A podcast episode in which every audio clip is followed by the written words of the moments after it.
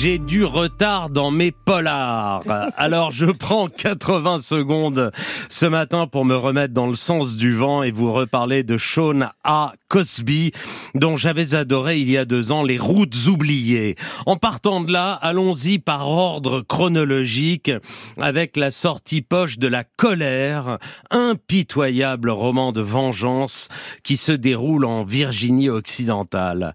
Les deux personnages principaux s'appellent Ike Randolph et Buddy Lee Jenkins. Le premier est noir, le second blanc, tous deux ayant connu dans leur jeunesse la misère, la vie de voyou et la prison. Tous deux ont aussi en commun d'avoir renié leur fils, car ils étaient homosexuels, qu'ils s'aimaient, qu'ils étaient mariés et avaient une petite fille.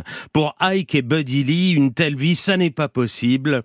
Ça se traite par le silence dans un cas, par les coups de poing et de ceinture dans l'autre. Les deux pères vont se rencontrer au cimetière le jour de l'enterrement des garçons, sauvagement abattus en pleine rue. Qui est derrière cet assassinat? Ike et Buddy Lee, désormais grand-père d'une petite orpheline, vont se mettre en chasse. Cosby entremêle dans ce roman la vengeance et la culpabilité des pères, en sachant que la violence folle de l'une n'éteindra pas la profondeur de l'autre, car venger ses enfants ne remplacera jamais le fait de ne pas avoir été capable de les aimer de leur vivant.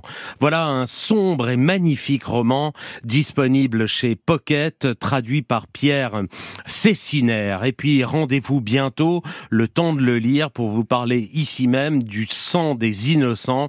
C'est le tout dernier Cosby publié chez Sonatine.